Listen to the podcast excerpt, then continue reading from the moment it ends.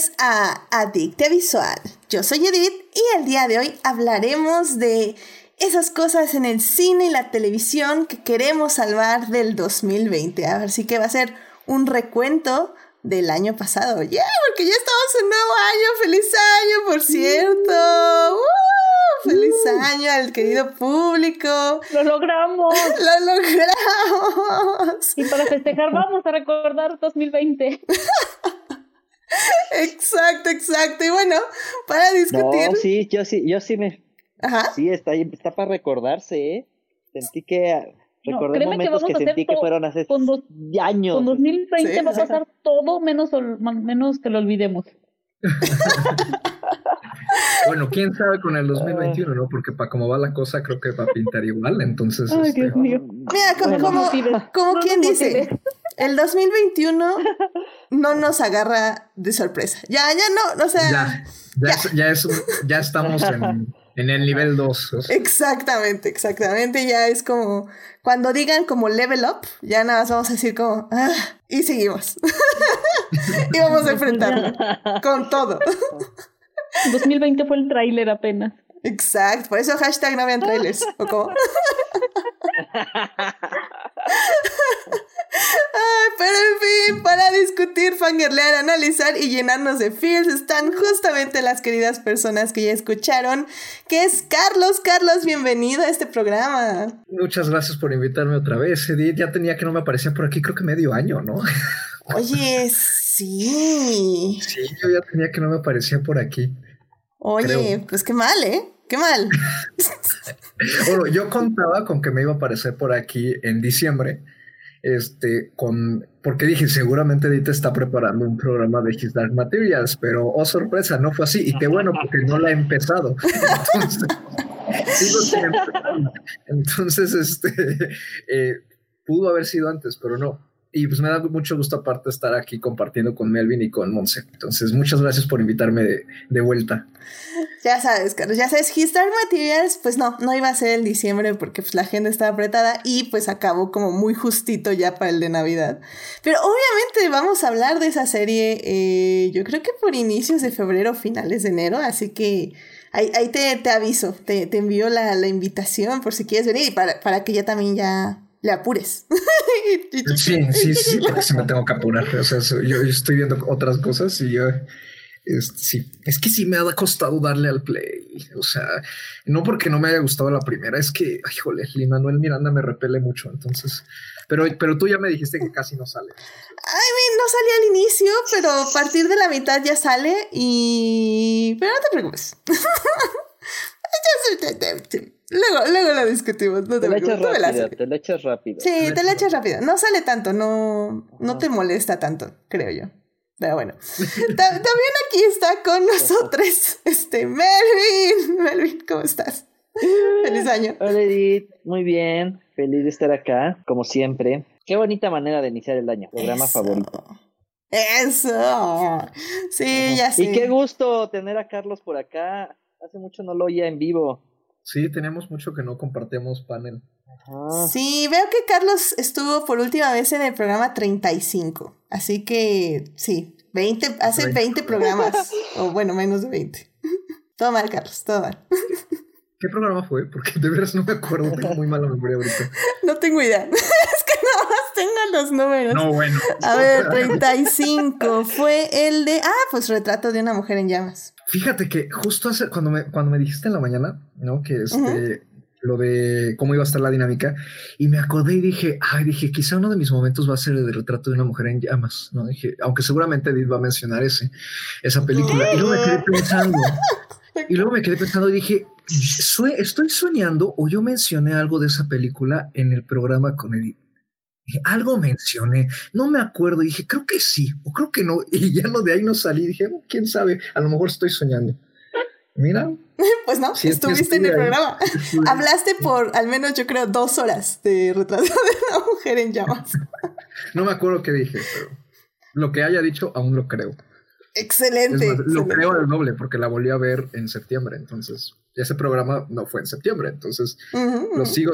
Excelente, excelente. Sí, igual yo, yo estoy de acuerdo, querido público. Vayan a checar el programa 35, donde hablamos de un retrato de una mujer en llamas. Y también aquí Monse, que también está aquí presente y ya la escucharon, estuvo hablando de esa película en ese podcast. Hello, hello, hello, ya aquí empezando el año como lo terminamos. Eh, aquí de invitada, más bien metiche a fuerzas en el programa. No, no, no, no, no. Es- eres muy bienvenida, Monse. Nada metiche. Metiche tal vez que este de que llegas y dices como, Edith, quiero hablar de tal y yo es como, ok. Pero, pero no es metiche, es más como autoinvitarse. Ah, bueno, ya, bueno, está bien. Pero no, no se preocupen. Aquí están las dos personas que se autoinvitan, así que. Y que ya tienen reservados programas, extrañamente. Así que me alegra, me alegra ver que vieron este, este anterior año, este 2020, que vieron el cine y la televisión. Y pues obviamente va a ser esta sección eh, como única en el programa. Y bueno, y pues vamos, vamos a hablar, ya vámonos directo a nuestra gran sección para básicamente salvar lo que amamos del 2020.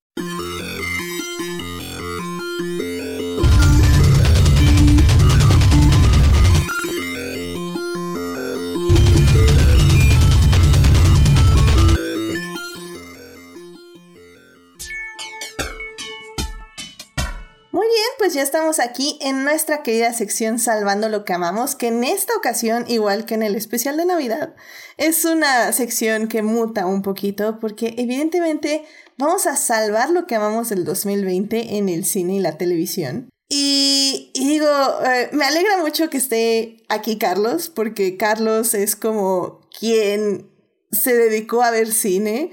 Y también me alegra mucho que aquí esté Monse y Melvin, porque se dedicaron a ver series. O, o bueno, bueno, Melvin, yo siento que eres más balanceado, ¿no? Creo yo. Como que me das esa impresión. Sí, creo que lo vale. Sí. Ajá. Ajá. Digo, y la verdad no yo sí me fui muy extremo en eso. de series. Exacto, Sí, Monse. creo que logré un balance. Ajá, sí, porque yo sé que Monse se dedicó semana a semana a ver 40 horas de series. O sea, y eso es un- una aplicación que nos dijo cuántas horas de series vemos a la semana. Monse se dedicó 40 horas a la semana. Así nada más se los ponemos. Para que, para que No. chequen. No regrets. Entonces creo que, creo que hacemos un buen balance. Siento yo que me dediqué más a cine, pero definitivamente tengo, o sea, mis números no se comparan a los números de ustedes tres. Es decir, en ningún aspecto, siento yo. También cuando inició la pandemia, tú todavía trabajabas y yo aproveché mucho el home office y aquí, pues mientras trabajaba, pues siempre había de fondo algo, ¿no? Entonces, Es que eso ayuda muchísimo. o sea, Sí, es cierto, sí, es Sí. cierto. O sea, vi como, qui- quién sabe, como 20 horas a la semana, pero pues como al 50% de atención también, digo. True, true, true. Y también yo mucho cine que vi fueron rewatch, que, que se sienten... Que, que, que alegraban al alma y en ese 2020 que decías como, ah, voy a ver la momia de nuevo. Entonces era como, ah, la momia, qué bonito. Eh, Pero sí, ¿tú qué, qué- qué nos ibas a comentar, Carlos? No, que a mí me dio mucho gusto que ya ves que este me, me preguntaste en Twitter, ¿no? Una lista así como de qué veo de allá de, de- Sí. de lo que se me ha ido que veo. Y me dio muchísimo gusto, no sé por qué, que, que de toda esa lista que te pasé, elegiste Sound of Metal. Y me dio mucho gusto porque yo la acababa de ver, justo la acababa de ver. Y me encantó esta película y entre más la recuerdo, más me gusta. Me parece una estupenda película para, para cerrar el año y este y, y, me, y luego me dio mucho gusto que te hubiera gustado. Entonces dije, ay, qué bonito, sí le gustó. Sí, agar- agarré varias de tu lista, pero, pero no sé, Sound of Metal me, me llamaba el título, como que pensé que era algo de música, o, y bueno, Sound of Metal, también dije, bueno, mi hermana tal vez la quiere ver, porque Sound of Metal, y, y resultó que era absolutamente nada de lo que esperábamos, porque ni era acerca de música ni de metal, bueno, música metal, pero me súper sorprendió. Por eso, hashtag no vean trailers, porque realmente Sound of Metal fue como... Wow. O sea, no, no sabía qué esperar después de esos cinco minutos de introducción que son extrañísimos y súper incómodos. Sí, que tú comentaste en Twitter, ¿no? Que, que tu papá y tu hermana estaban así como de, ¿qué es esto? Sí, ya, ya este, quítela, ya me voy. yo así, no, quédense, no pueden dejar una película a los cinco minutos. y sí, y la verdad que nadie se arrepintió de haberse quedado. O sea, nos, nos encantó a, a todas ahí. Estuvo muy, muy padre. Pero bueno, pues justamente hablando de esto, eh, querido público, eh, queremos compartirles los, pues sí, las, las escenas y estos momentos televisivos y del cine que realmente se quedaron con nuestra alma. Y, creo yo que más que un top, eh, porque no es un top 10 o de, de televisión o de cine, que bueno, mi top 10 y mi top de series lo pueden encontrar justo ahí en la página de YouTube. Hice un pequeño videito de recopilación de imágenes que creo que me quedó bastante bien. lo digo porque me divertí mucho haciéndolo y me gustó. Entonces, si quieren echarle un ojo ahí, búsquenlo ahí en el canal, ahí están luego, luego. Duran dos minutitos, nada, nada este, largo. Y, y, bueno, pues ahí van a ver mi top en de cine y de series. Pero bueno, no, no quería hacer esto en este programa porque más que un top que son, para mí un top personalmente funciona como recomendaciones, como decirles, esto es lo que les recomiendo, que de todo el año que se estrenó, esto es lo que yo quiero que vean, o lo que pienso que les puede dejar algo. Y, y creo que al final del día ese es el cine y esa es la televisión. A veces tal vez no es la película favorita, pero, o a veces sí, porque bueno, casi siempre coincide.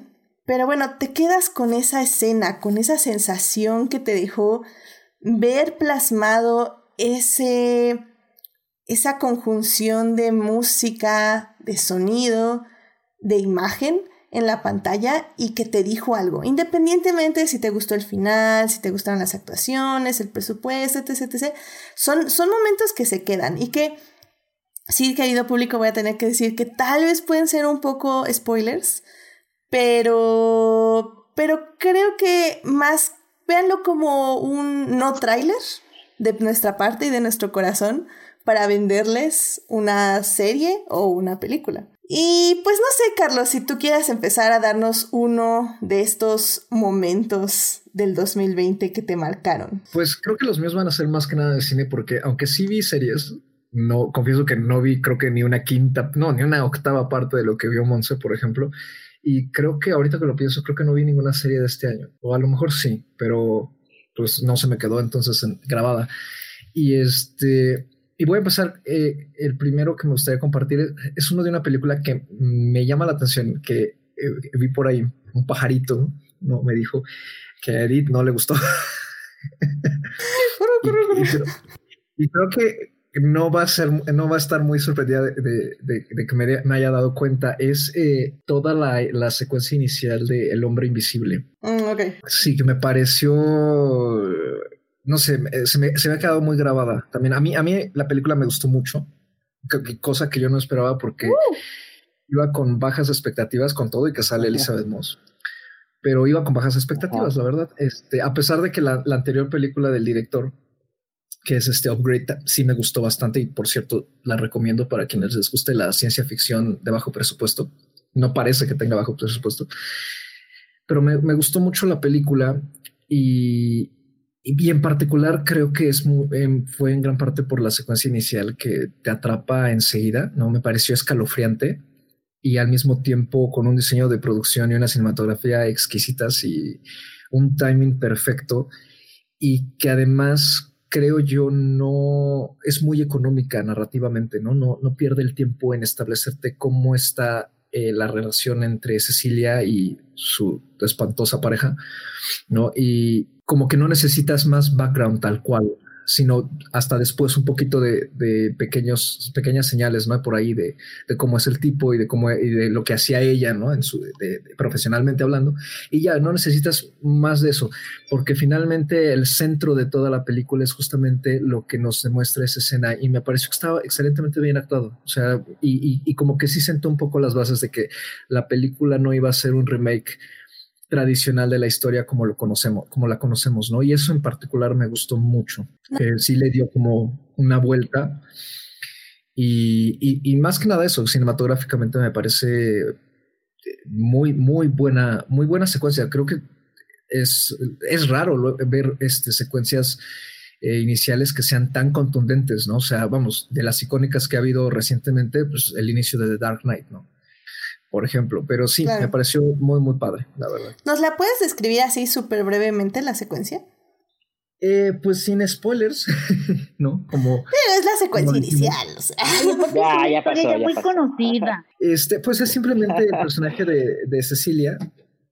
Está, eh, se asegura de que su esposo esté dormido eh, no, eh, vemos a esta persona, a esta mujer, que parece que, cree muy segura de, que su esposo esté dormido, eh, desactiva las alarmas y agarra una maleta y sale de, la casa que comparte con su, con su pareja y que es una casa aparte como de, de ricos, ¿no? Así, este, de alta tecnología y muy distante, allá perdida en un risco junto al mar y cómo busca escapar este, hasta la carretera donde la recoge su, su hermana, creo. Si bien sí, su hermana. Esa es la secuencia en general. Sí, recuerdo la secuencia. Sí, la verdad, como dices, este, no me agradó mucho la peli. Eh, pero veo que a mucha gente le gustó. Entonces, véanla, juzguenla. Eh, supongo que aquí Monse debió haber sido súper fan. Eh, Obvio. Aquí somos fan de todo lo que haga Elizabeth Moss. Exacto. Pero, pero sí, realmente a mí Creo que sí, tiene muy buenas secuencias, estoy de acuerdo, Carlos. Así que vayan a ver este Invisible Man. Creo que está en medios alternativos, no tiene ahorita una casa, ¿no? Oficial, ¿o sí? Pues está en Click, está, para rentar. De hecho, es la película de la semana ahorita en, en iTunes. Mm, por qué? Porque ya tiene bastante que salió, o sea, sí, sí, sí. Salió, salió en renta, pues como por ahí de junio, creo. Entonces sí, sí, ya tiene bastante que salió. Quién sabe por qué es la película de la semana en iTunes México y está en Click y y a lo mejor probablemente esté para, no he revisado, pero probablemente esté para renta o compra en Prime o en HBO. Perfecto. Bueno, pues sí, pues ahí, ahí chequenla. Y sí, es, es una bastante buena secuencia, sí, sí tengo que admitir, definitivamente. Eh, pues Melvin, no sé qué tú, qué secuencia nos quieras compartir de este 2020 pasado. Uy, pues voy a empezar, ¿Con, qué, ¿con qué creen que voy a empezar? Pues no puede ser el Snyder Cut porque no se ha estrenado. De Mandalorian. Ah, no, ah, no. ¡Ya me tocó! Empezamos. 14 de enero del 2020, cuando todavía no creíamos en la pandemia y todo eso. Crisis on Infinite Earths, Part 4. El Flash del Arrowverse se encuentra con el Flash del universo cinematográfico. Eso tiene un año. Y ese fue como. Sí, fue en enero de hace un año. Ajá. parece que me enteré como hace dos. O sea. Se siente que fue hace como 10 años. Es lo que les decía, sí, yo me puse así a revisar y no, o sea, se siente más, pero fue apenas, fue apenitas. Wow. Y este, pues ese, ese fue como, o sea, el momento del inicio del año, este, 2020, este, enero 14, este, ya, ya nos habían sorprendido con muchos cameos y era como, era un cameo ya como medio esperado, así como de, ok, sí, este, de alguna manera va a conectar con el cine. Es, y bueno, creo que Flash fue el que más se prestó para, para esto. Y está bien, porque los dos, los dos Flashes son como los personajes más amenos y los que se permitían para hacer este, este crossover. Y este, y pues nada, es un gag, digo, pues sí, conectan el universo de tele con todo y dicen, sí, todo es lo mismo. Este, pero en realidad pues DC bueno sigue con su desmadre pero bueno fue un bonito fue un bonito encuentro una bonita escena mucha química entre los dos este y pues digo digo la crisis de la Roberts fue como puros cameos y fue así como ah viste esto viste quién salió y entonces esto fue como pues fue cute un momento muy cute y fue una buena manera como de también cerrar todo lo que era el Arrowverse Sí, sí, la verdad, eh, yo también no, no sabía que era, que fue este año, pero efectivamente, y, y lo más importante es que aquí en Adictia Visual no estuvo Melvin, no sé por qué. Pero aquí en Adictia Visual. Yo estuve. Sí, Monse sí estuvo. Eh, en el episodio 3 hablamos de este crossover de la crisis en las tierras infinitas. Y hablamos de, todos los aspectos. No estuviste, estuvo Joyce, nuestra ah. querida Joyce que está en el chat, estuvo en ese programa y estuvo Héctor Guerra también acompañándonos. Entonces, saludos a Joyce, que por cierto dice que viene a pedir un saludo en nombre de todos los que estamos pagando caro la tragadera. Y pues sí, same Joyce, same. Pero ni modo, así se disfruta la comida de el Guadalupe Reyes. y luego Candelaria Reyes o algo así. Pero bueno, este, así que si quieren escuchar más, lamentablemente no van a escuchar a Melvin, pero si quieren escuchar más de las crisis en las tierras infinitas, en el podcast 3 de nuestro programa Adicte Visual, estuvimos hablando. Pero sí, es, un gran momento, fue muy divertido y, y no se va a superar no solo por la pandemia, sino pues porque ya están reiniciando este universo, ¿no? Entonces no, no lo vamos a insert, eh, no lo vamos a, ¿cómo se dice? A vivir eh, un crossover así hasta dentro de unos años, yo creo. Sí, yo creo, sí, todo como que le falta. Fue un momento único, se permitieron hacer todo eso y ya. Exacto. Qué bueno, se viene la peli y seguro van a atascar así de cosas y nada va a hacer sentido, pero bueno, a ver qué pasa. Exacto, exacto. Muy bien, muy bien. Me, me, parece un gran, un gran momento que ya no recordábamos porque fue en enero, o sea, literalmente fue hace un año. Así que bueno, pues Monse, ¿qué, ¿qué, momento nos quieres compartir ahora tú? Eh, yo también voy a compartir un momento de, de televisión de enero que voy a ser sincera, no recordaba que había sido este año, bueno, en 2020, porque pues ya sabemos que 2020 duró como tres décadas Incluso cuando hice mi, mi lista de series favoritas, no la, no la recordé, eh, que es eh, Sex Education, que es esta serie de, de Netflix. En sí, más que la serie, eh, me quedo con este momento que incluso se, se comentó mucho en redes, no sé si, si recuerdan este momento de, del autobús, que el personaje de Amy ah, pues, va sola primero en el autobús y bueno, pues es agredida sexualmente eh, su amiga le dice, no, pues vea, eh, bueno, al principio ella es así como de, no, pues ya ni modo, o sea, pues hombres, ¿verdad? Lo que muchas veces hacemos. Y su amiga le dice, no, no, ¿cuál hombre? vamos a poner una, una denuncia. Eh, pues ahora sí que hashtag policía, ¿verdad? Eh, y después vamos viendo cómo a Amy le afectó más de lo que, de lo que dice y ya no quiere subirse al autobús eh, llega el capítulo 7 y están todas sus amigas esperándola en la parada del autobús para irse con ella. Entonces, bueno, ya, se suben al final hasta atrás todas y se ve, se ve muy bonito. Entonces esta escena me, me encantó porque creo que más por los tiempos en los que, que vivíamos en ese entonces sin saber todo lo que se venía, eh, se necesitaba, a lo mejor no esa escena sí, pero sí es lo que necesitamos mucho, que Aquí no me dejará mentir Edith, apoyarnos entre mujeres siempre. Amén, amén. Sí, creo que eh, personalmente Sex Education yo ya no la seguí, pero creo que hubo varios momentos esta, este año, así, como de sororidad, y fue muy bonito verlos, la verdad. Entonces, sí, me, me alegra sobre todo en ese tipo de series, creo que es muy, necesario. Y hasta yo vi la escena, o sea, la ponían mucho en Tumblr y la ponían mucho en Twitter, así que también la, la pude disfrutar. Y como, y pues queda perfecto para esta sección, porque efectivamente fueron momentos que, que trascendieron a la serie, independientemente si la vieras o no, podías captar algo de ese momento en redes. Y, y eso está. Exacto, por eso digo que más que quedarme con la, con la serie, me quedo con ese momento que yo dije, wow, wow, o sea, me, me inspiró, o sea, dije, wow, vaya como que me dio poquita esperanza. Y de hecho fue un, fue un, ese capítulo, esa, esa serie sí la vi, ¿eh? esa sí la vi, de hecho la, disfruté, la he disfrutado mucho y ese capítulo a mí me pareció uno de los puntos fuertes de la temporada en general y de toda la serie. Y algo que me llama la atención aparte de toda esa dinámica es que, eh, como dicen, ¿no? Que se ha metido mucho esto, ¿no? O sea, crear como momentos de sororidad, tanto en cine como en TV con resultados más o menos mixtos, o sea, con la intención siempre buena, eso sí, ¿no? O sea, la intención siempre es buena y valiosa, pero el resultado suele ser mixto, ¿no?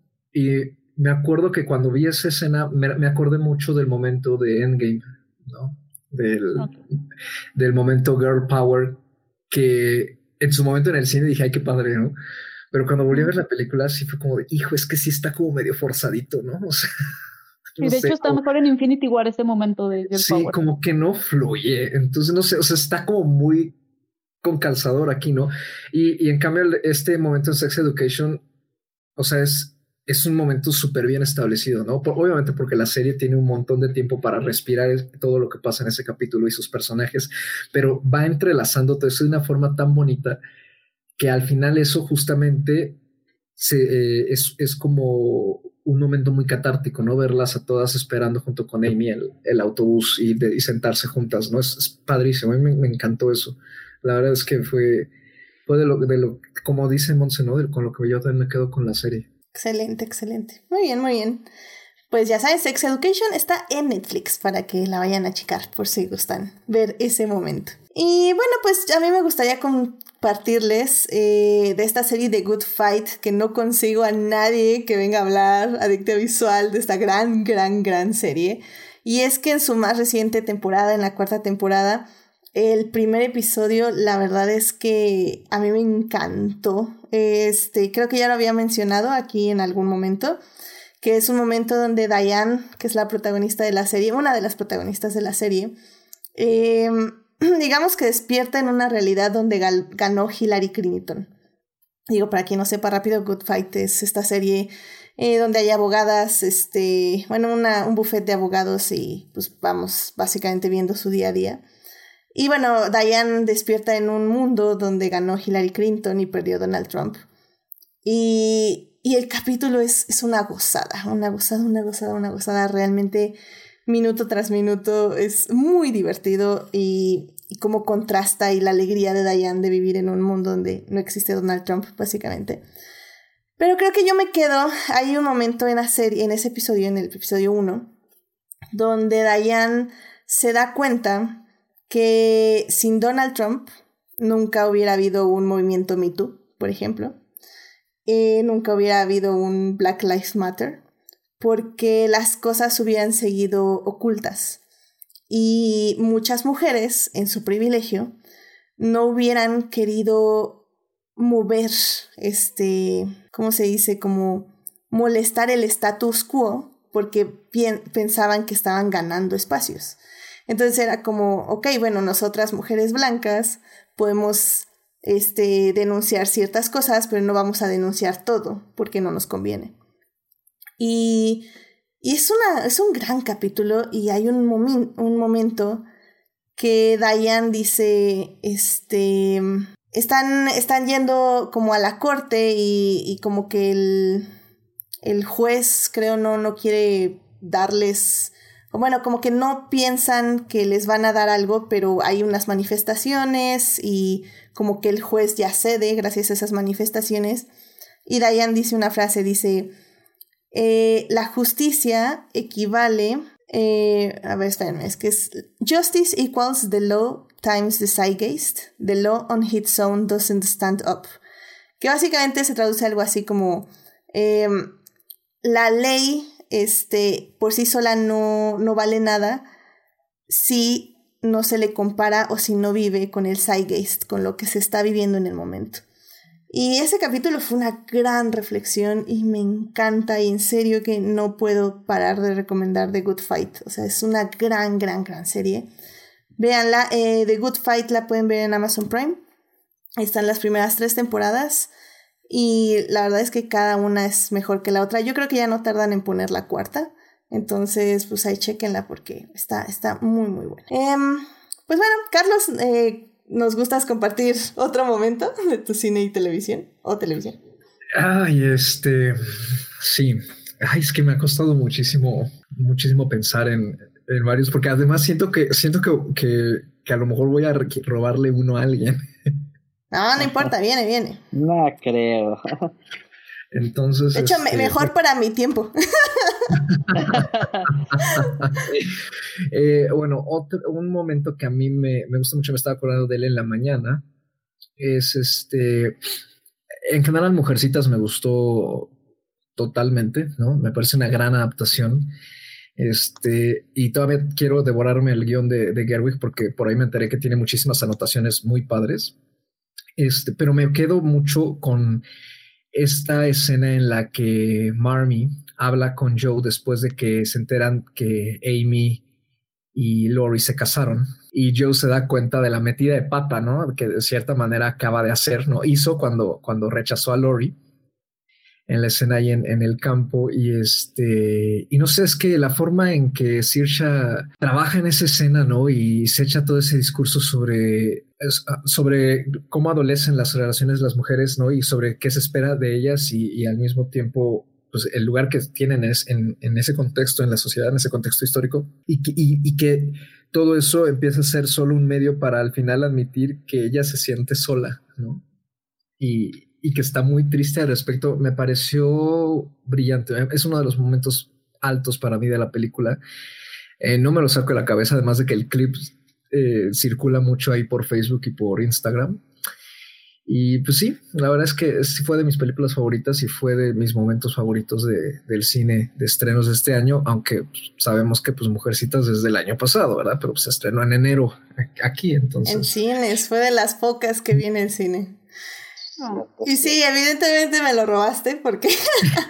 no, es que, es que la verdad, o sea, ¿cómo, ¿cómo, no te puede no marcar ese momento de Mujercitas? Em, si quieren escuchar más, hablamos en el podcast 4 de Adictia Visual sobre la película y la desglosamos parte por parte y fue una plática súper interesante que tuve, tuve con Blanca y Dafne.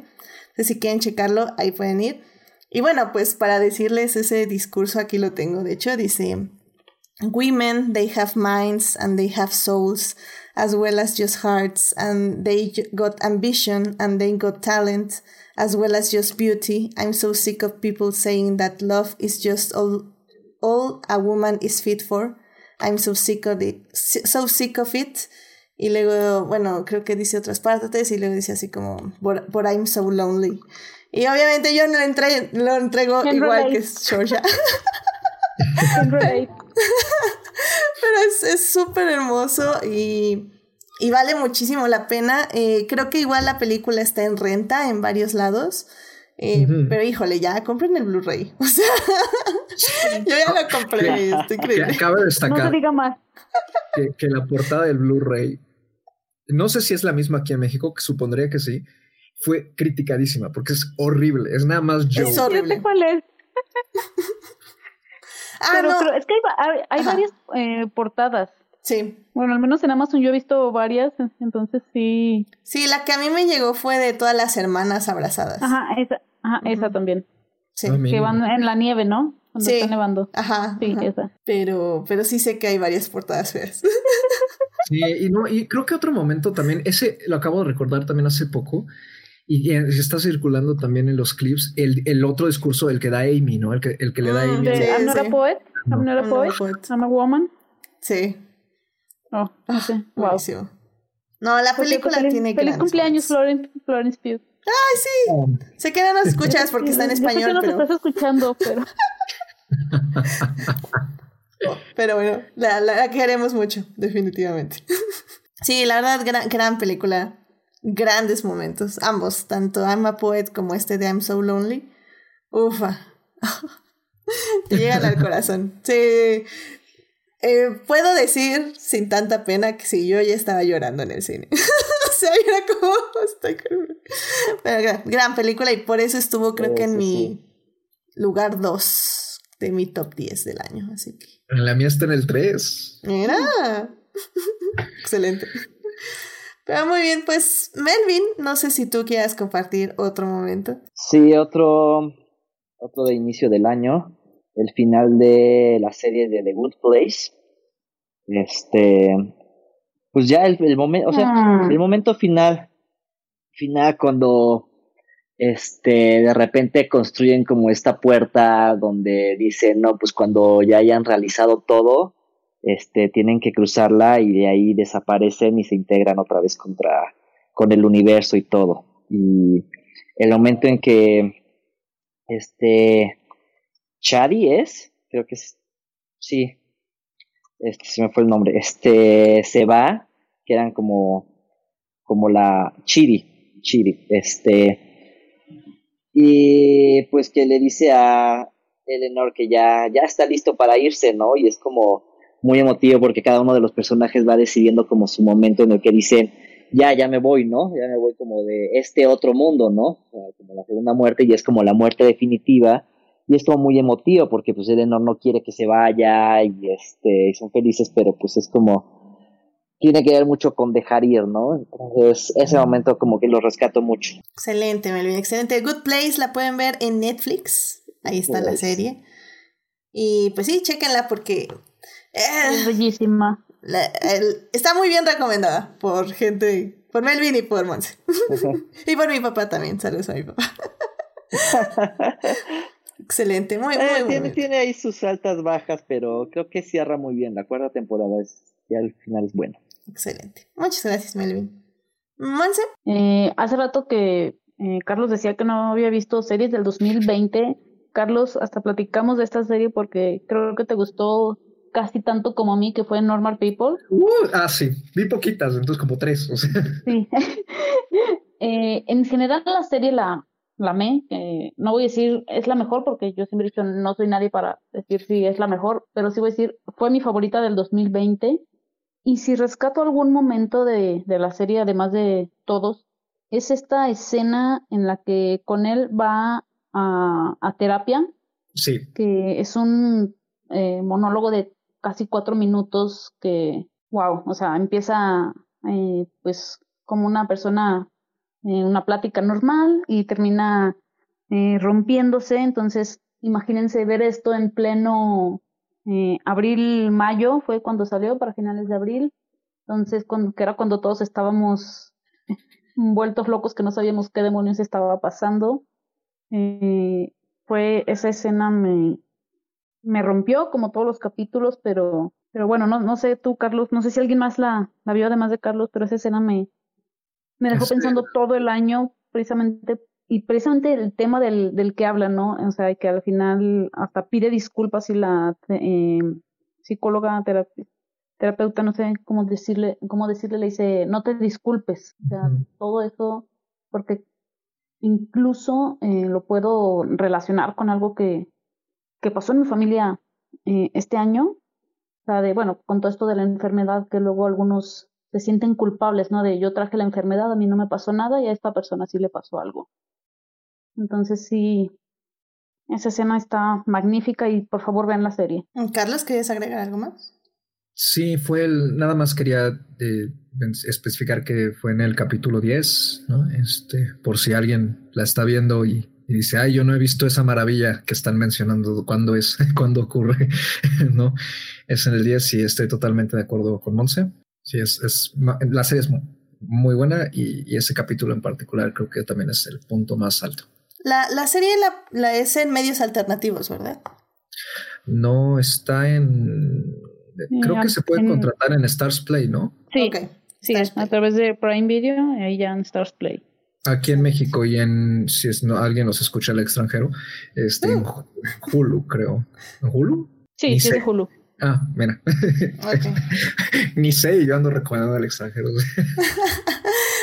muy bien, muy bien. Pues sí, este Normal People, que sí, Carlos me, me la ha recomendado muchísimo y está en mi lista, en mi larga lista. Pero les juro que algún día me pondré a llorar. a ver, Edith, Edith, deja de. Ahorita, si quieres, yo me pongo aquí de conductora, tú vete a ver la serie. Excelente. Tengo, tengo, nada, tengo que contratar Stars Play, pero ya tengo el Prime. sí, no, y de hecho, Monse y yo estuvimos como varias tardes, ¿no? Por chat. Sí. Este, porque no me acuerdo, creo que Monse la terminó antes que yo bastante antes que yo, Pero como vio que yo empecé a sufrir en Twitter, y así como es que estoy llorando. Es así como entiendo tu, entiendo tu sufrimiento. Es que incluso, bueno, a mí me pasó y le platiqué a Carlos, eh, esta serie no pude verla así de, así que de binge watching, ¿no? De, de maratón. Es una serie que sí hay que, al menos eh, a mí me pasó que es de, a, de poco en poco para procesar cada capítulo lo que pasa. Yo le decía a Carlos, es que cada capítulo me deja en posición fetal. Y es curioso porque los capítulos son cortitos, ¿eh? O sea, el más corto dura 20, como 17 minutos o 20 y el más largo como 30. ¿A poco? Mira, eso me anima más. Y son 12. Digo, la destrucción emocional se oye igual de efectiva que uno de una hora, pero.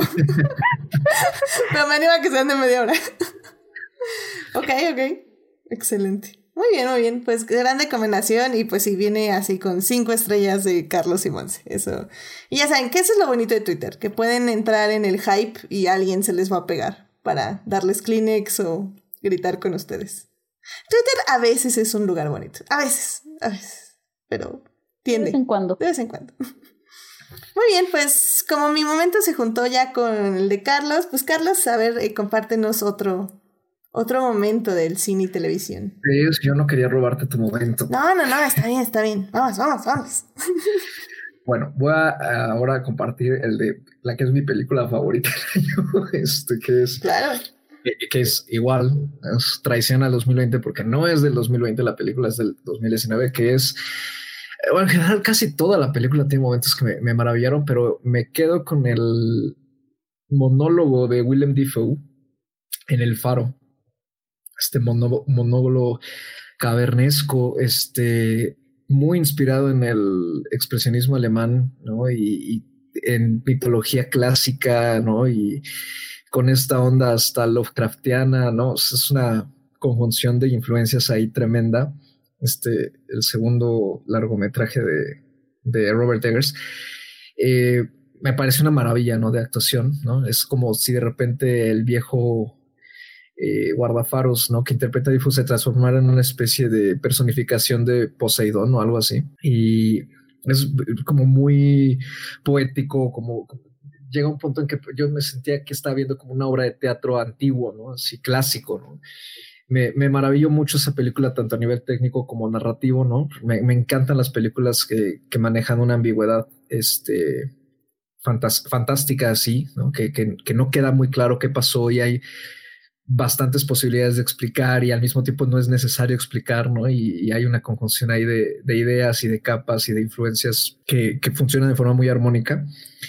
Eh, el faro en general me, encantó, ¿no? La cinematografía me parece bellísima, pero sobre todo esa secuencia en particular eh, que, empieza de una forma muy eh, graciosa porque es, tanto el personaje de Difo como el de Pattinson, ¿no? Que Pattinson también trabaja muy padre, ¿no? Parecía que invoca a su Daniel Day-Lewis interior.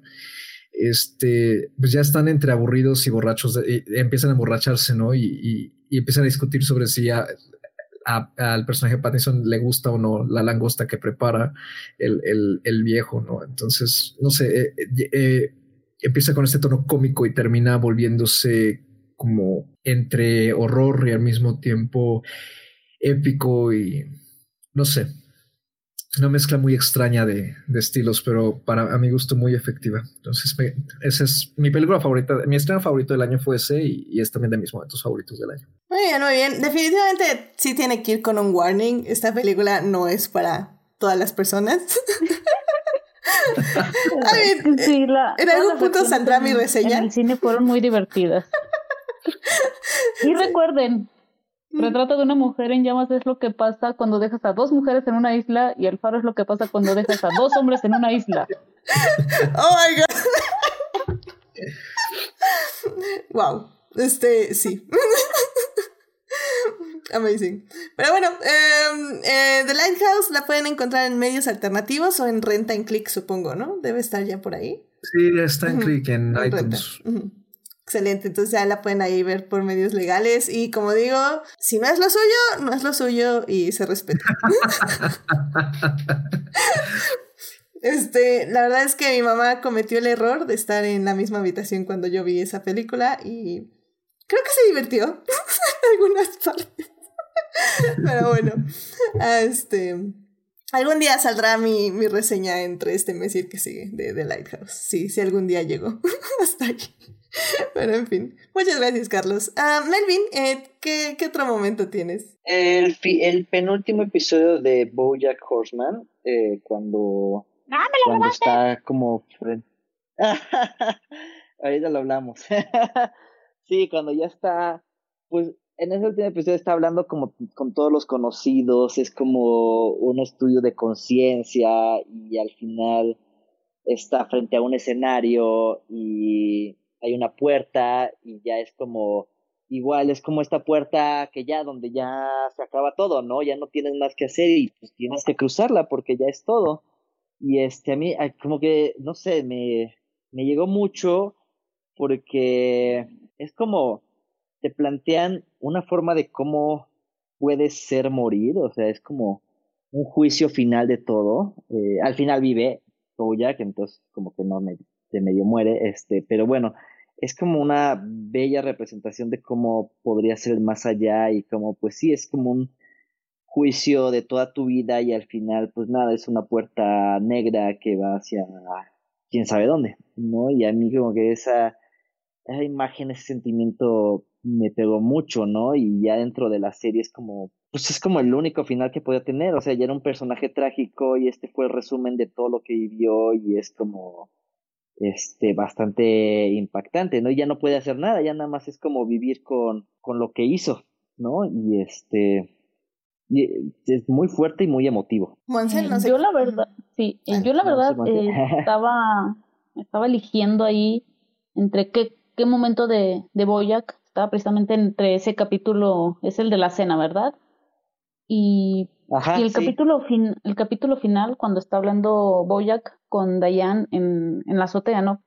Que le, que es cuando Dayan le dice esto así como de que, pues qué padre que sí me, me, bueno, que conocía a Mr. Peanut Butter, y así como de, pues aunque ya no esté casada con él, pero hay personas que eh, te definen, que definen quién eres, que te marcan eh, hacia dónde vas, lo que vas a terminar siendo, y algunas personas están destinadas a quedarse para siempre y otras, otras simplemente no.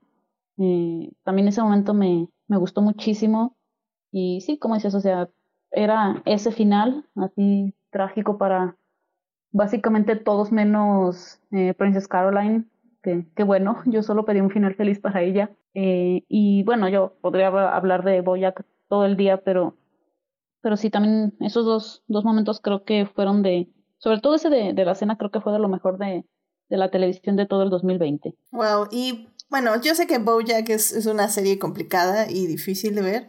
Eh, no solo emocionalmente, sino también conseguirla, ¿no? ¿Dónde, dónde la pueden ver? Este, medios alternativos. ¿Netflix? Ah, es Netflix. Sí, Netflix, Netflix es todo, ajá. Ok, ah, pues bien, ahí está Netflix. Entonces no es difícil de ver, este, es difícil de digerir, nada más. Sí. Pero suena que fue un buen final. Entonces, qué, qué bueno que les... No sé si gustar es la palabra. ¿Lo disfrutan? A mí sí me gustó. Fue un final muy crudo, pero así tenía que ser. Sí. excelente, excelente. Eh, entonces, Monses, ahí fue parte también, ¿no? De tu, de tu momento. Sí, sí, yo también lo tenía aquí, Boyac. Excelente, muy bien pues yo tengo que agregar, eh, bueno, no, no de Bojack, no, no lo he visto. Pero bueno, yo lo que agregaría de otro momento eh, sería este gran musical de Hamilton. Que obviamente ya saben que este programa solo puede durar tres horas cuando hablamos de Star Wars y de Hamilton.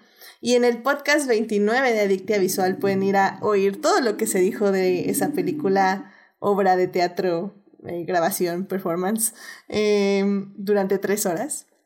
Y, pero bueno, yo me quedo, eh, creo, de todo, toda la hora que amo cada uno de los números. Eh, yo creo que sí me quedo con Satisfied. Es una canción donde una de las hermanas Skyler, que básicamente, bueno, sacrifica su amor por Hamilton porque su hermana se enamoró de Hamilton. Entonces su hermana le dice que, que pues básicamente se lo presente y Hamilton, que en ese momento literalmente nada se está buscando con qué hermana se queda para pues, tener un buen estatus y buen dinero. Entonces realmente no le importaba mucho quién fuera. pero, pero sí se enamoran, bueno, pero sí se enamoran como de, eh, sí se enamora de. Eh, este, Angelica Skyler se, enamora de, de, Hamilton en cierta forma. Y también su hermana. Entonces es, es, un número como muy desgarrador y muy bonito porque es como el sacrificio de Angelica eh, por su hermana y cómo va a sacrificar todo lo que siente y todo lo que piensa y. Bueno, no, no todo lo que piensa, nada más bien todo lo que siente para que su hermana sea feliz. Aparte de que estructuralmente funciona muy bien porque es un número que básicamente hace un, un flashback, o sea, es un rewind, literalmente. Así viene en la canción, dicen rewind, rewind. Entonces, em, en el escenario se ve muy padre como todos los actores y las actrices empiezan a hacer todos los movimientos en reversa y, y luego como bailan alrededor de Angélica que está cantando y es uno de los números donde también se canta más rápido. Entonces es, es todo, es increíble. Amo ese número, me encanta y es emocionalmente increíble. Así que vayan a ver Hamilton. No sé por qué Luis Manuel Miranda siguen sin ponerle subtítulos en español en Disney Plus, lo cual me parece un súper mega error, porque no puedo creer que un contenido en una plataforma no tenga subtítulos en español. Em, así que si, si... Quéjate en Twitter. Sí, me voy a quejar mucho en Twitter. Funciona, con Netflix funcionó.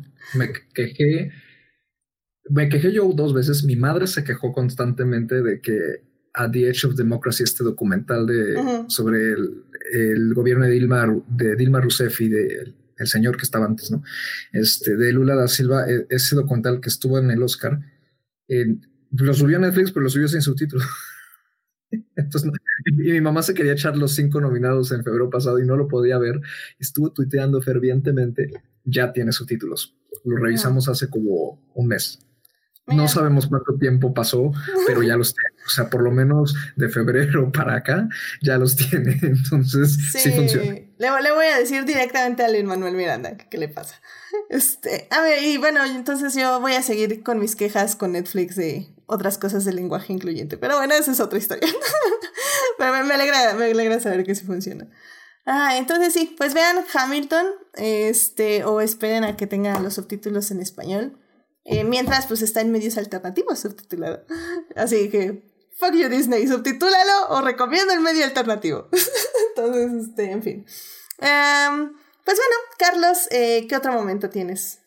antes de pasar al momento, un doble fuck you para Disney porque bajé la semana, la semana gratis de Disney Plus para ver Soul porque dije, bueno, este, hay, que, hay que hacer esto de forma legal, ¿no? Eh, y qué mala sorpresa me llevé con el subtitulaje entre ese y luego un par de películas más este, que vimos por ahí. Hice rewatch que no había hecho desde, desde el cine de Inside Out. Este, hijo, feito el subtitulaje, muy feito. Entonces, este, no sé quién lo hizo y además el formato de los subtítulos también está horrendo. Este, o muy grande o muy pequeño. Entonces, por favor, si alguien nos escucha de Disney Plus, chequen eso. De verdad. Por favor, Disney, por favor. y no lo digo tanto por mí, sino porque mi mamá sufrió mucho. Este, mm. eh, y bueno, y de momento, híjole, este, me está costando elegir porque tampoco quiero irme como por lo más obvio y porque ya me hago una idea de que a lo mejor puedo, puedo robarme otro. Y este, y voy a irme por algo que creo que es un poquito más eh, retro e indie. Son dos momentos en particular de la misma película, pero funcionan igual. Este es esta pequeña producción que se estrenó en junio, que se en Prime, una de las sorpresas del circuito indie que se llama The Bust of Night, que no le, no le cambiaron el nombre a español. Este, pero podría ser algo así como la vastedad de la noche, ¿no? Este es esta pequeña eh, película de ciencia ficción muy en onda. Uy, ya la recordé, muy buena tipo de los así como eh, la ciencia ficción como a la antigüita, ¿no, Melvin? Así como sí, sí, sí. Que, que, es algo así como un capítulo de la dimensión desconocida, combinado con X-Files, algo así, ¿no? bueno, yo lo vería así. Ajá, y con un toque así como medio de la guerra de los mundos, muy leve, ¿no? sí, ajá. sí, sí, muy ciencia ficción de la, de la vieja escuela que pareciera que no pasa mucho. Yo he visto por ahí varios comentarios en contra que dicen mucho que que pues es que no pasa nada, ¿no? Y que es muy anticlimática y, y que dónde está la ciencia ficción. Y yo digo, pero pues es que ahí está, o sea, el chiste es eso, ¿no? La incertidumbre de, de si hay aliens o no, o si tenemos visitantes del espacio exterior, ¿no? Y la historia va... Con ese final. Exacto, y más con ese final, ¿no? Eh, y la historia va brevemente de esta pareja de adolescentes de, de, preparatorianos, ¿no? Que una noche este, la chica trabaja en una centralita telefónica y él es un DJ de radio, más bien es un, locutor de, la radio este, escolar, y se dan cuenta que escuchan sonidos extraños en la frecuencia de la radio y de la central, y creen que a lo mejor por ciertos rumores que hay en el pueblo, este, podría darse caso de eh, una visita del espacio exterior sobre el pueblo, ¿no? Tienes toda esta onda súper viejita, ¿no? Así de pueblito estadounidense, así tipo de, eh, de Nuevo México, ¿no? En los 60, este, las escuelas tienes como porristas, ¿no? Y el, juego de básquetbol, así como, como con esos clichés, ¿no? De, de, de, ese contexto. Pero la verdad es que la película funciona muy bien porque es, creo que es innovadora tanto a nivel visual como a nivel, o al menos maneja muy bien sus aspectos visuales y su aspecto narrativo también.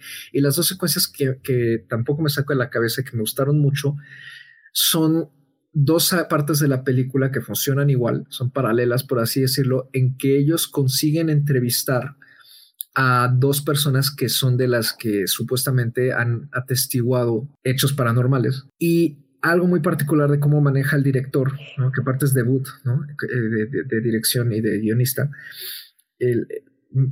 son fundidos a negro, las narraciones se vuelven fundidos a negro y te crea mucho esta sensación, sobre todo si la ves en la noche ¿no? y a oscuras, ah que estás oyendo más bien como una radionovela. Y en general toda la película tiene mucho feeling de radionovela. Y creo que la película misma, al tener tan poquito presupuesto, no se sabe consciente de que pues, obviamente no puede poner en pantalla lo que está narrando, ¿no? De que es que yo vi una sombra y una luz y bla, bla, bla.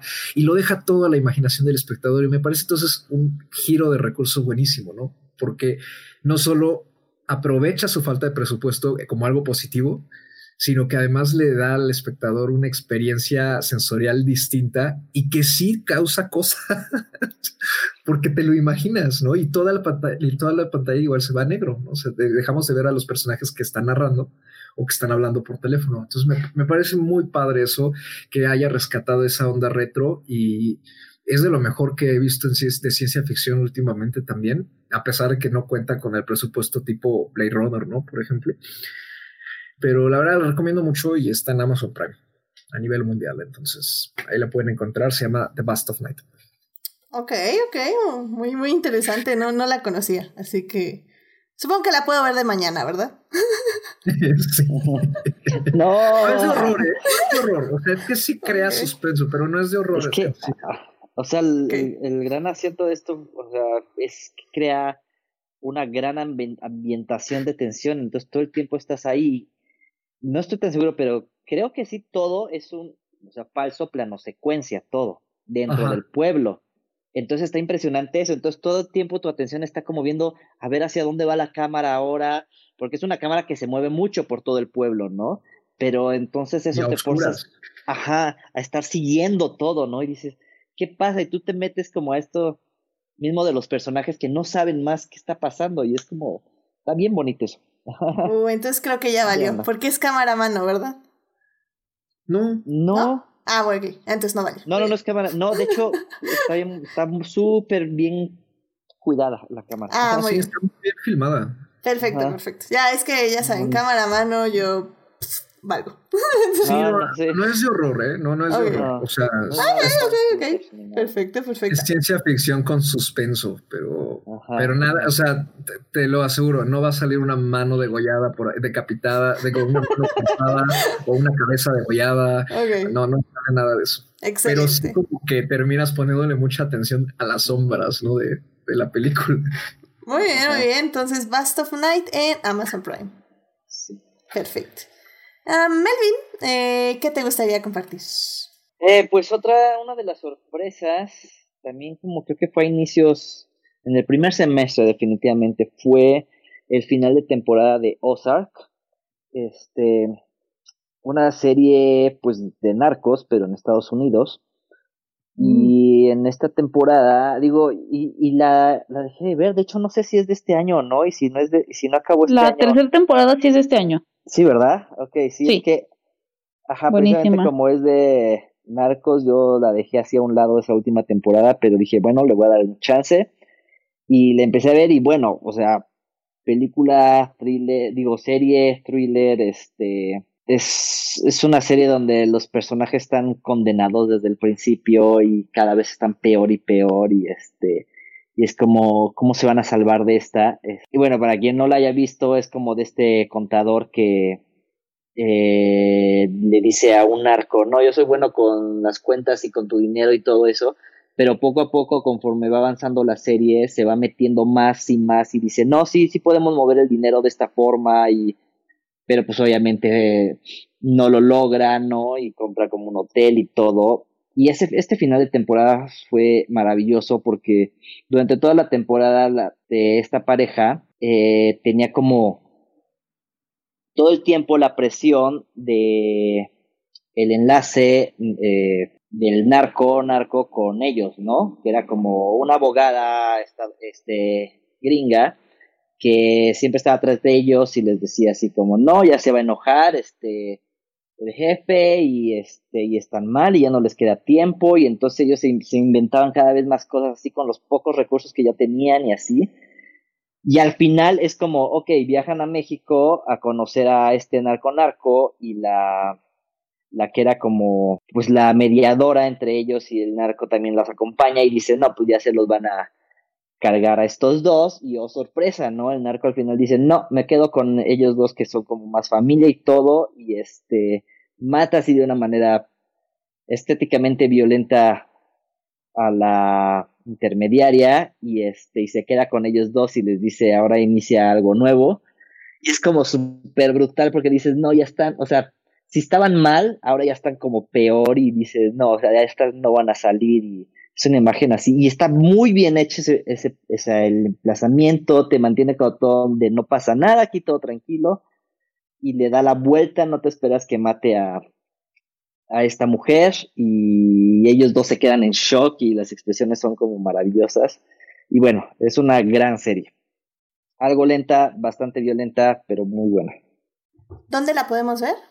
Netflix, original de Netflix. Excelente. Ozark. Ozark.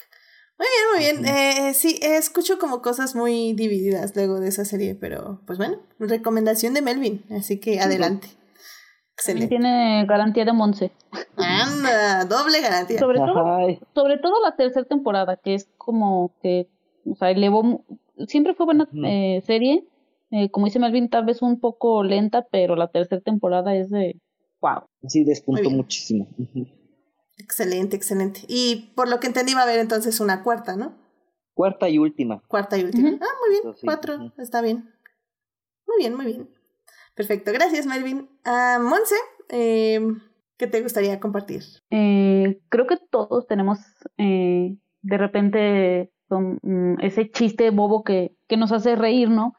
Eh, y para mí este año, bueno, en 2020 me pasó con Ted Lasso, no sé si alguien vio esa serie, que es, yo digo, es la serie que no sabíamos que necesitábamos, es una serie eh, cortita, comedia, eh, con Jason Sudeikis, es de, de Apple, eh, trata de un, un entrenador de fútbol americano, pues gringo, ¿verdad? Que es contratado por la dueña de un equipo de soccer en Inglaterra pero ella, la dueña, hagan de cuenta que es la esposa más bien del, del dueño. ¿Sabe cuántos hay ahí, verdad? Se están divorciando los dueños y no sé cuánto. Entonces ella contrata a él para desquitarse del marido. Dice, ay, pues voy a contratar a este, a este menso para que pues le vaya mal al equipo. Eh, no, no le va bien al equipo, pero sí es una serie que, o sea, hasta te dan, hace que te den ganas de ser buena, buena persona. Eh, y tiene varios chistes así bobos, pero que hacen reír y me quedo con este de que le dice la que es la dueña, que es Rebeca, eh, le dice, I spoke to the owner of the Sun, ¿no? que es el periódico, y él así de, You spoke to God? Es así, o sea, yo estaba tan simple en ese momento que dije, wow, o sea, esto es, esto es lo que necesito en este momento, reírme de una tontería así. Muy bien, Monse. De hecho, de hecho sí vi ese momento en Tumblr. Lo vi mucho. Así que, que resonó. Es tan, tan simple y tan eficiente a la vez. Así, o sea, y tiene varios, varios chistes así. Que, que, dices, o sea, no le parece que no le pensaron tanto y funciona tan bien en la, en la serie esos chistes. Entonces, eh, y tiene también momentos muy bonitos. La verdad, sí, es una serie eh, bonita, sí, sí se las recomendaría, así como para pasar un buen rato. Sí, vi, vi que la recomendaste mucho, entonces la tengo de hecho ahí seleccionada en el Apple, así que a ver si un día de estos ya la vemos. Ay, qué horror, en serio, ya mi watchlist da pena. Pero bueno. Así que ya saben, Ted Lasso en Apple TV. Y pues, a ver, tengo una pregunta, em, porque ya vamos a la última ronda. Entonces, ¿alguien tiene retrato de una mujer en llamas como su final? Creo que todos te estamos respetando. Sí. Al menos yo sí te estoy respetando. ¿Por qué? Porque quiero regresar. Miren, es que yo no lo tengo de final, yo lo tengo en segundo. Pero si alguien lo tiene en final, pues ya no lo, no, lo menciono. Ok, entonces lo voy a mencionar si, no, si nadie lo tiene en final.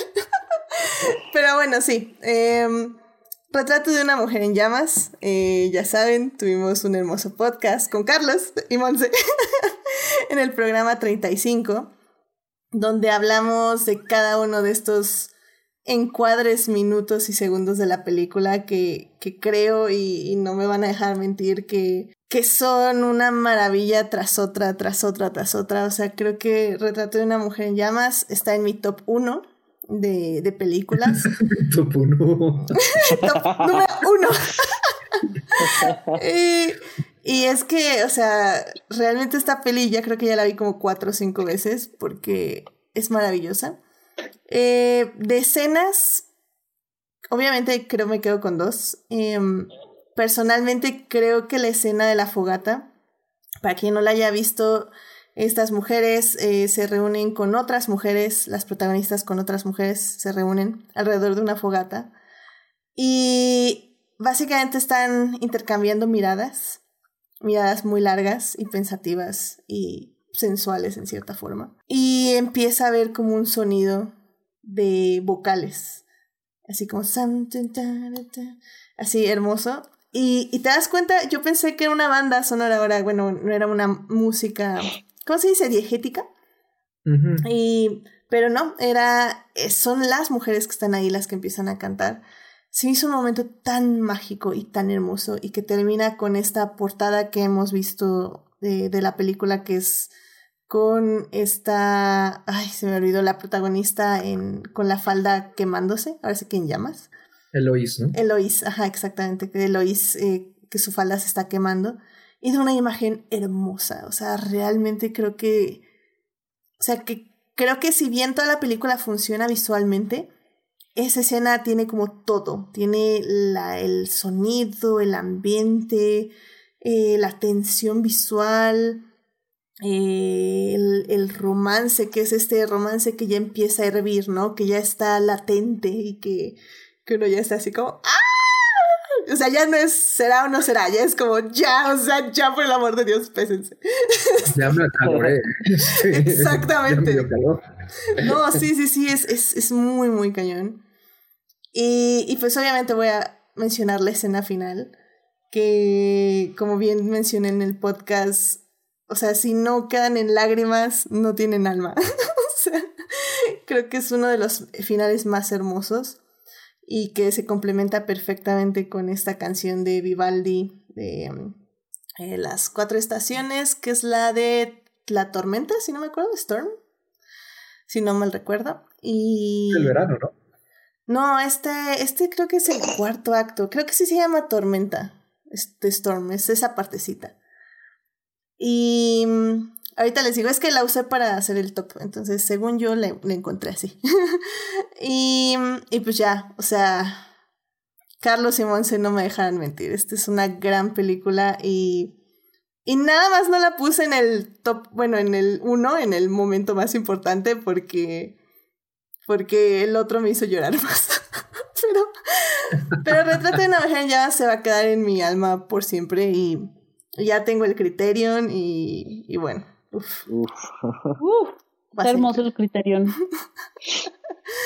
Así que, pues sí, no, no sé si quieran decir algo rápido más de retrato, porque es una Creo gran que ya en el programa eh, dijimos todo, pero eh, otra vez por dos a todo lo que dijimos ese día. Es una película hermosísima, a la sí. que ya a veces se me, se me acaban los adjetivos.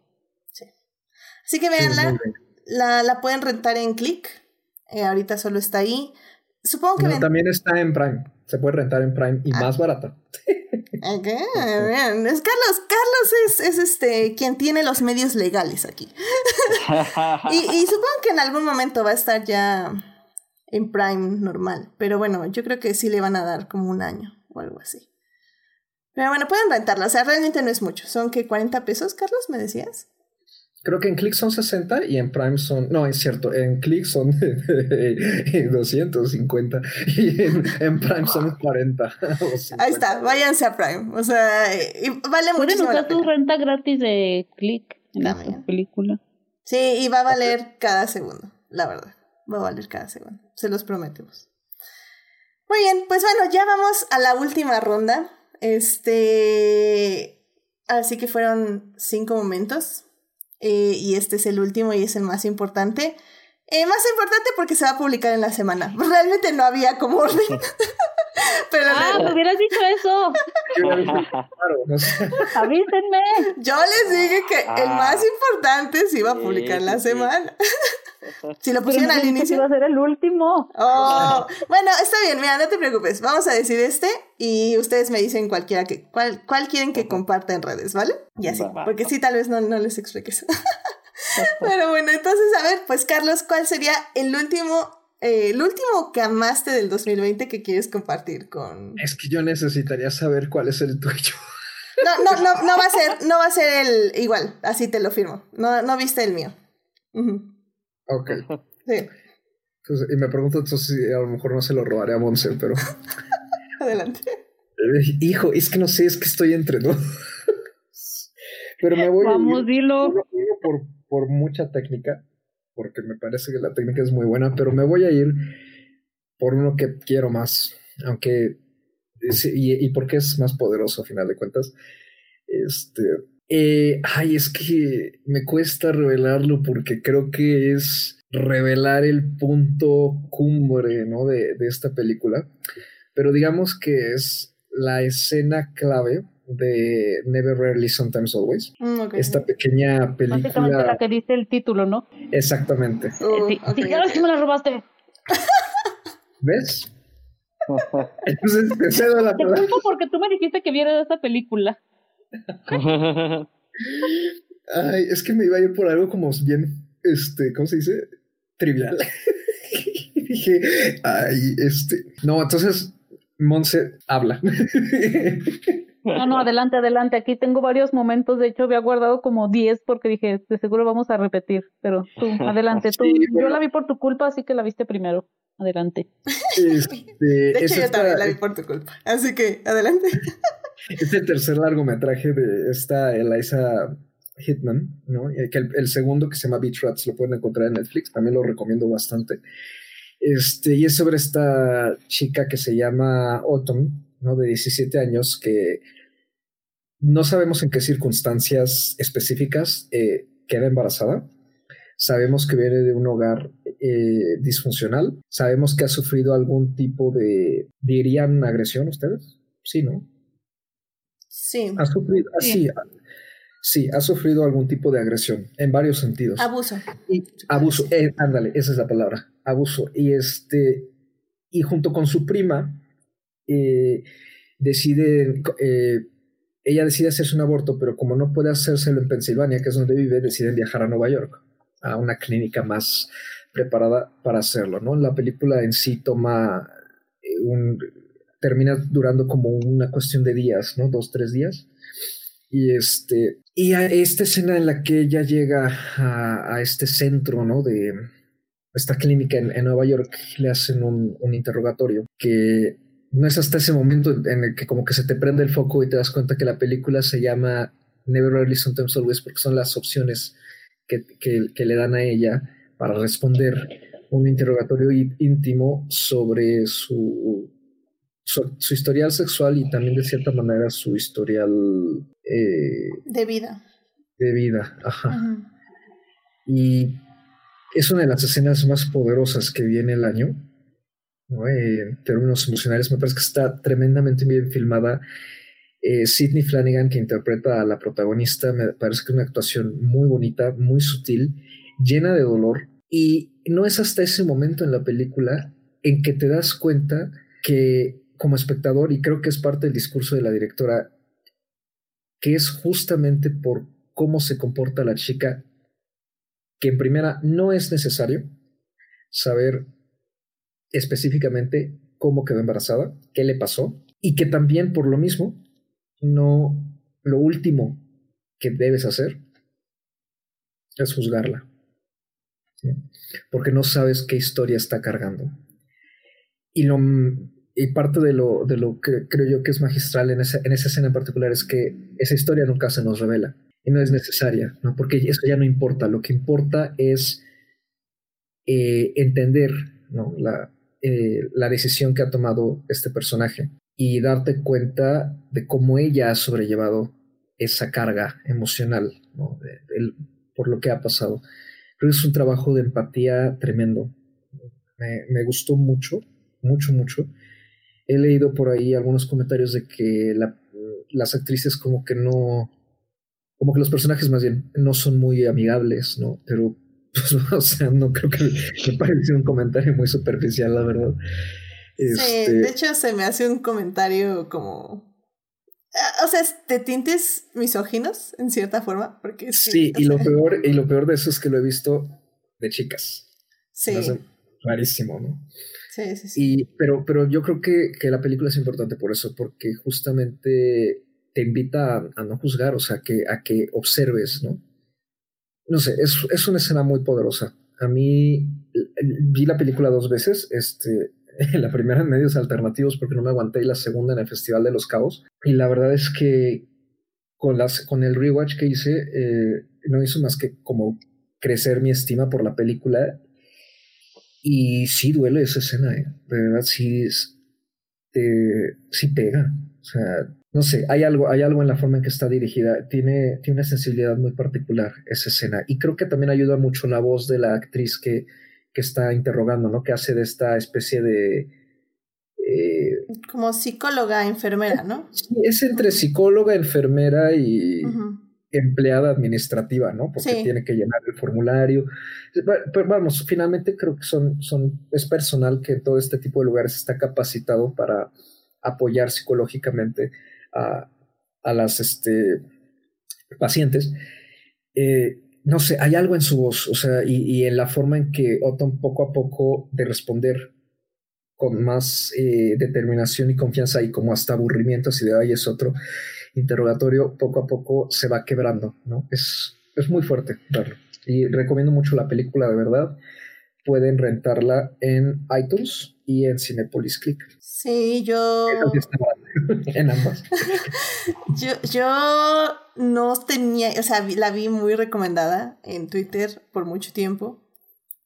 Y, y no sabía de qué era. Y la empecé a ver y dije, ok, bueno, pues un relato va a ser algo así. Y como dices, o sea, al final del día, este.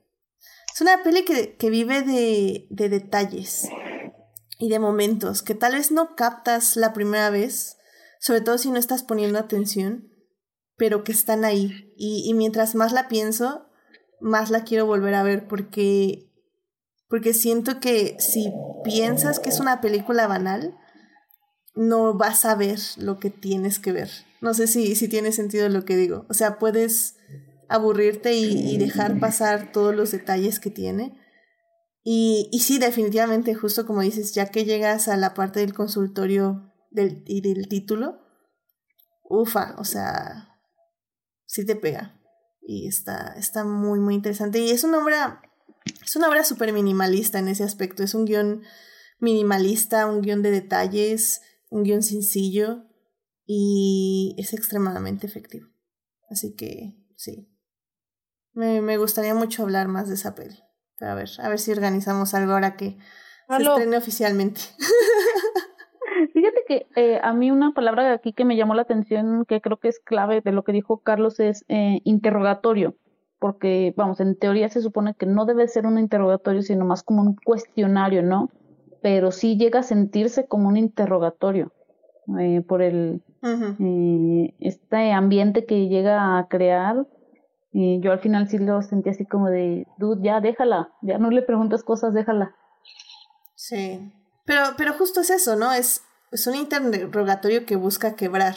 Y no como por mala onda, sino porque es como casi casi una amiga, date cuenta, pero emocionalmente amigable, en cierta forma, ¿no? O sea, en cierta forma, no, no que sea amigable. Y que también de cierta manera, quiero creer, eh, sí responde también un poquito a una necesidad de saber más, ¿no? Por parte de, de quien los está atendiendo, del historial eh, médico y sexual de la paciente, ¿no? Finalmente, por, un poco yo porque pues, es necesario.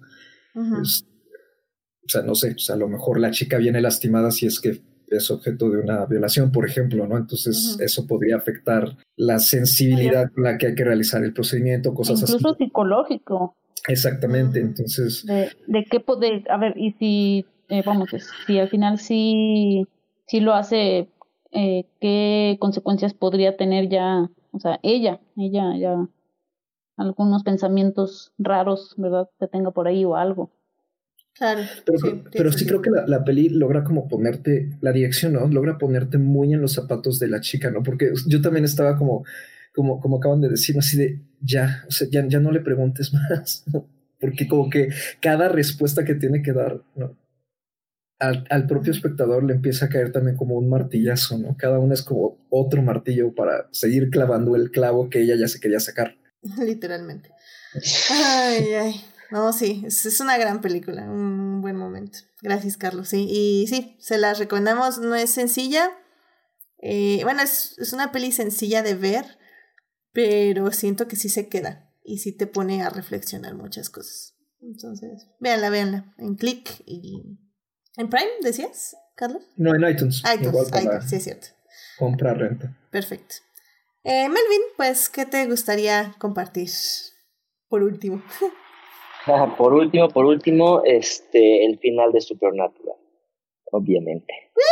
eh, específicamente, pues ya el mero, mero final. Este, cuando Dean se sube al Impala y suena el tema de Supernatural, que no fue el tema original, pero se volvió el tema de Supernatural, Carry On My Wayward Son. Ese fue el momento bonito, no tanto uh, ya de envejecer, pero este, hasta envejecer no, no, no se vio tan bien, pero bien en el carro, o sea, ya fue como el, el momento de toda la serie del, de los fans, o sea, esa es la canción con la que siempre acababan las temporadas y siempre el resumen con esa canción, entonces también era como siempre, este, pues era, era un maratón siempre ver los veintitantos capítulos y ya cuando llegabas al último capítulo ya te ponen el resumen de todo y era así como un logro, así de yes, volví a ver otra temporada, ¿no? Y, pues se volvía emotivo porque, pues también de cierta manera son estas series a 15 años, o sea, hace de 15 años donde estaba y vas, sino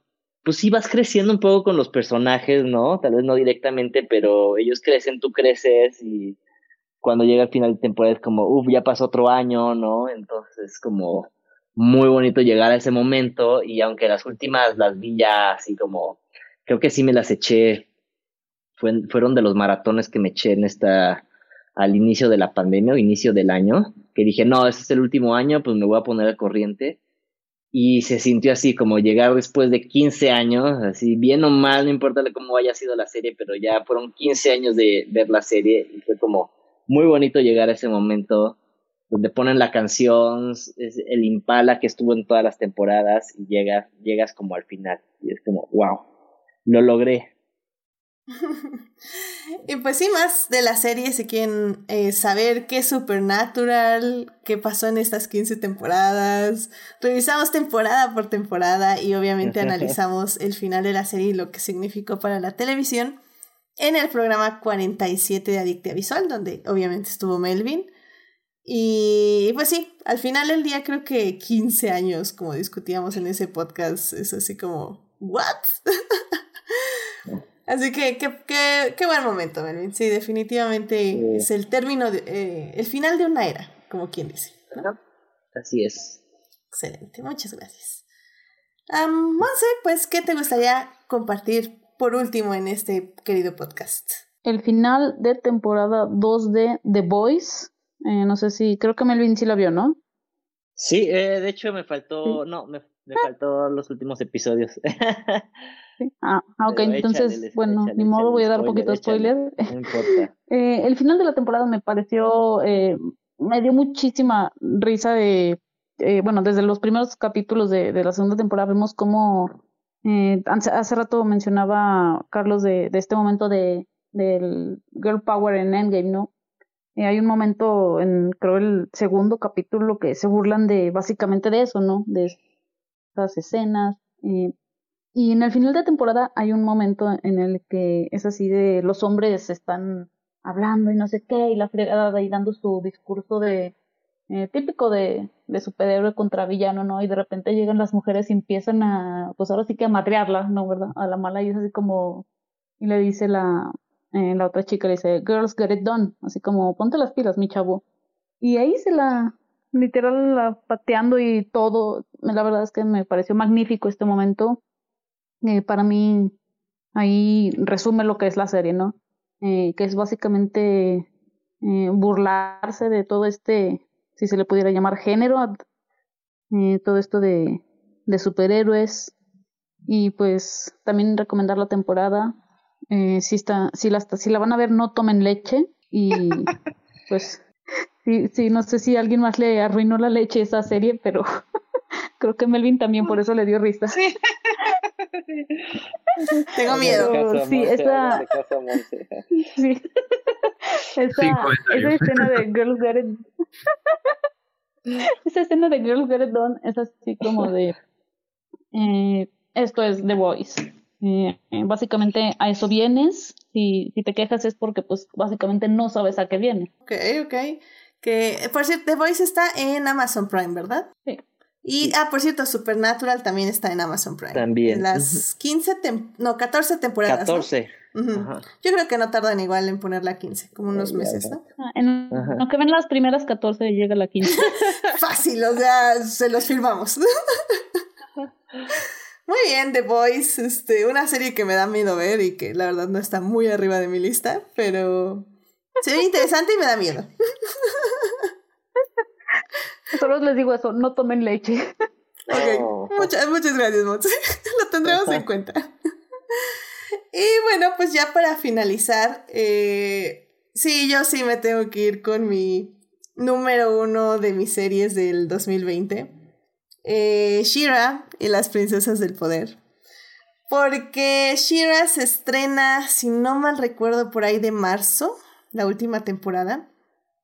Y, y bueno, a ver, nada más les digo rápidamente. Eh, hablamos de Shira eh, de toda la serie y pues de la temporada final en el episodio 22 de Adictia Visual.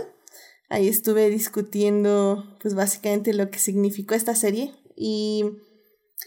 Y bueno, se estrena Shira y como ustedes saben, este, uno tenía depresión post Star Wars. Y la verdad es que cada episodio de Shira de esta última temporada fue hermoso. O sea, era hermoso ver la serie. Y el final, o sea, el final, oh my god, este, lágrimas, así lágrimas, los últimos dos episodios, 100%. por muchas razones, eh, creo que... Em, creo que en ese momento necesitaba finales felices.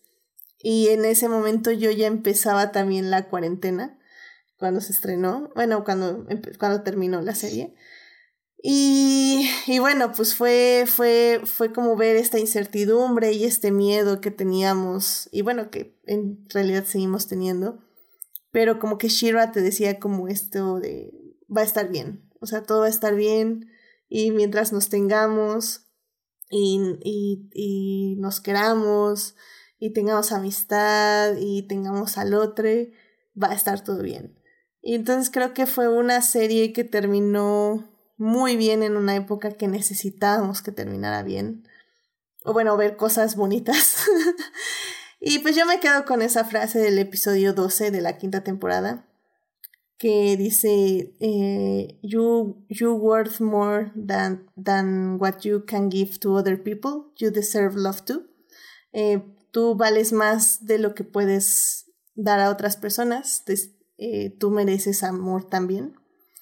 Que es un momento donde nuestra heroína piensa que tiene que sacrificarse sacrificar su vida para salvar a todo el planeta y toda la galaxia y salvar a sus amigos. Y, y básicamente está sacrificando todo lo que ama para, para salvarlos. Y este holograma con una vida pasada, se podría decir, le dice esto, le dice, no, es que está bien que te quieras sacrificar, eh, está bien que te quieras sacrificar, pero, pero pues tú también mereces ser feliz y tú también mereces una, una vida hermosa y mereces amor. Y entonces así como, pero ¿por qué? es muy bonito, muy bonito el momento. Y bueno, el final lo vi antes de entrar a este programa y no manches, me, sigue llegando al corazón. Así que sí, Shira para mí, como digo, no es una serie eh, consistente. Creo que sobre todo la tercera temporada falla mucho. Pero. Pero tenía. Noel Stevenson tenía el corazón en el lado correcto y. Y nos entregó un hermoso final. Y. Y es una hermosa serie. Entonces, vayan a ver Shira y las princesas del poder en Netflix. Y pues yo me quedo con ese momento. Acuérdense que ustedes también merecen amor. Y bueno, llegamos al final del, episodio. Ay, qué cosas, oigan. ¿Que ¿Les gustó? A ver, querido público, díganos en el chat quienes todavía estén aquí con nosotros. Este. Estuvo bonito este recap del 2020. De hecho, en el chat hubo también algunos momentos. Juan Pablo Nevado nos puso La vida es buena, pero puede ser mejor. de Wonder Woman 1984.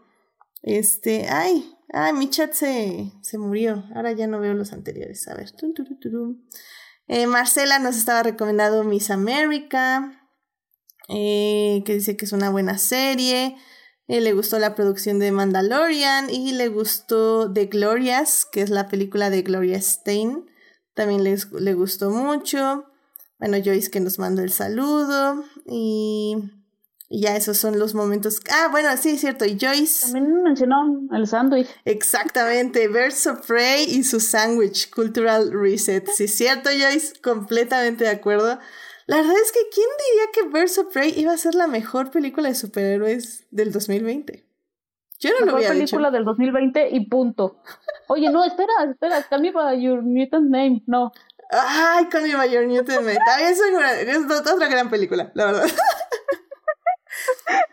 Pero no, creo que... Monte defensora de malas películas. No, Birds of Prey tiene algo. Y fue creo que de las ah, no, yo decía últimas. Call Me by Your Ah, ok, ok, ok. Sí, porque Versa Prey fue de las últimas películas que vi en el cine. Y no me arrepiento. Fue increíble. y, y Birds of Prey tiene el momento más realista, y esto lo digo en serio, que he visto una película de superhéroes, que es en esta escena cuando están todas en patines, que voltea una así como de, traes una liga del pelo, y voltea así, y se agarra el pelo, y dije, wow, eso, eso es cierto. Ya sé. Sí, tiene grandes momentos. Mientras más la pienso, más la más me gusta Verso Prey. Es lo más realista que ha pasado en una película, en el cine, en la historia del cine y punto. Amén. O cómo ve Harley su sándwich, que es justamente el Cultural Reset. ¿Quién ha visto un sándwich así? Que arroje la primera piedra. Ay, pero pues sí. O, inserte su comida favorita. Pero sí la ha visto alguna vez. Sí, claro que sí. Claro que sí. Mm, tengo hambre. en fin. Pero bueno, pues muchísimas gracias y pues muchísimas gracias por venir, Monse, Melvin y Carlos, al primer programa del año. También, en cierta forma, tengo que decir que oficialmente Adictia Visual con esto también cumple un año de haberse de haber iniciado. Entonces, también es una parte, una celebración. y pues igualmente quiero agradecer muchísimo a todos quienes nos siguen en las redes sociales, que están ahí en el Facebook y en el Instagram y que ahí también se sumaron al Twitter, que ahí ya saben que es donde spameo más.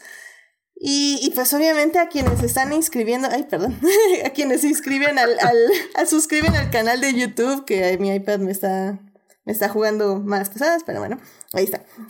Este, a quienes se suscribieron al canal de YouTube y que se siguen suscribiendo, pues bienvenidos. que ya tenemos 284 suscriptores, así que muchísimas gracias por suscribirse al canal. Y pues voy a ver qué puedo hacer aquí para mejorar, para hacer más dinámica las imágenes que ven ahí en el YouTube, porque al parecer aquí es donde nos escuchan. Así que pues muchísimas gracias y pues como ya les decía en los posts de Año Nuevo y de Navidad, pues ahora sí que sin ustedes este programa no sería posible. Esperemos que este sea un año menos complicado en el aspecto de que ya sabemos cómo navegarlo. no tanto de que no sea complicado per se, sino que ya tenemos las herramientas y la sabiduría para enfrentarlo, ¿no? Digo yo. Así que muchísimas gracias por venir, este Carlos. Eh, ojalá vengas ya más seguido este año. Aquí No, sí, con, mucho gusto. Cuando, cuando surja la invitación, con muchísimo gusto me presento por aquí. Invítate. Está bien. Sí, eso también funciona, definitivamente. Bueno, ya, ya veré entonces con qué tema me autoinvito. A lo mejor para un evangelio, este, una lectura, ¿cómo se dice? Una lectura comentada y este, circular de, el Silmarillion ¿no? Algo así. De hecho, este año cumple. A ver, ya aquí tengo mi calendario. Este año cumple 20 años El Señor de los Anillos. el estreno de la primera película de Fellowship of the Ring. Igual Harry Potter. ¿Harry Potter también? Sí. Mm, Harry sí, también Harry Potter. Híjole, que esa, esa puede ser una buena plática, ¿eh? Harry Potter puede ser una buena plática.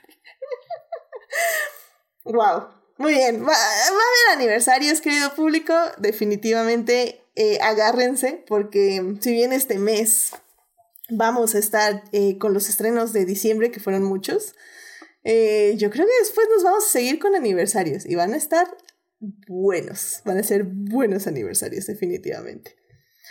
Pues Melvin, muchísimas gracias por venir al programa y pues ya sabes, aquí es tu espacio. Gracias por venir. por invitarme, gracias, por este espacio y qué bueno que me encontré, encontré con Carlos y Monse. Yay. Que por cierto, este, bueno, Melvin, ¿dónde te puede encontrar nuestro público? Melvo188 en Twitter e Instagram. Excelente. Y Carlos, ¿dónde te puede encontrar nuestro público, por cierto? En mi casa. Excelente. no, me pueden encontrar en el planeta de Caladan, porque ahora soy fan de Doom. Este, ¡Eso! Este, de hecho, sí, mi, ubicación en Twitter es que vivo en Caladan. Ay, es que qué padre vivir en un planeta lleno de pura agua. Este, no, pueden encontrarme en Twitter como eh, Mr. Carlos Ochoa un 8. Sí, cambié mi usuario. Este, después de 11 años.